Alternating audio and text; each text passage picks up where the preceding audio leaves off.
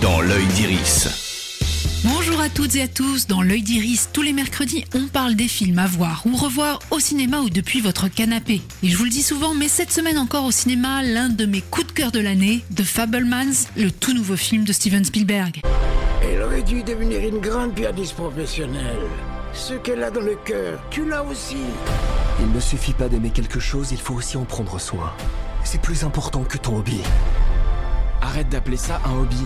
Ne vous laissez pas induire en erreur par la bande-annonce. Oui, The Fablemans est autobiographique. Il aurait tout aussi pu s'appeler The Spielbergs. Oui, le cinéaste y traite de sa découverte et de sa passion du 7e art, mais si l'histoire est présentée de son point de vue, le récit n'est pas une minute autocentré. Tout en finesse, Steven Spielberg y raconte les fêlures de sa mère et de sa famille, loin de l'image proprette et idéalisée qu'on peut en faire. Parfois très intime, le film emploie la découverte du cinéma comme un délicat fil rouge et lui rend hommage sans être pompeux ou ronflant.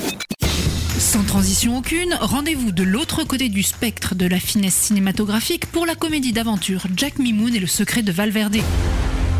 Monsieur Mimoun, j'adore votre émission, je suis une vraie fan.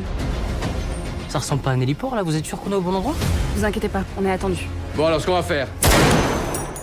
On va, on va procéder à la fouille et puis je vous emmène à l'hélicoptère. Sorti en digital, Jack Mimoun est le premier film de l'humoriste Malik Bentala devant et derrière la caméra. Dans un casting réunissant quelques pointures, de François Damiens à Jérôme Commandeur, en passant par Joséphine Japy ou Benoît Magimel, Bentala se réserve le rôle de Jack Mimoun, une pseudo-star d'une émission d'aventure, démarchée par une belle et jeune archéologiste afin de retrouver une épée légendaire. Prometteur sur le papier, le résultat est finalement un peu inégal entre situations décalées, répliques et gags pas suffisamment amusants et un Malik Bentala un ton en dessous. Autant attendre qu'il passe à la télé. Dans l'œil d'Iris, c'est fini pour aujourd'hui. Rendez-vous mercredi prochain pour d'autres conseils ciné. Oui, FM.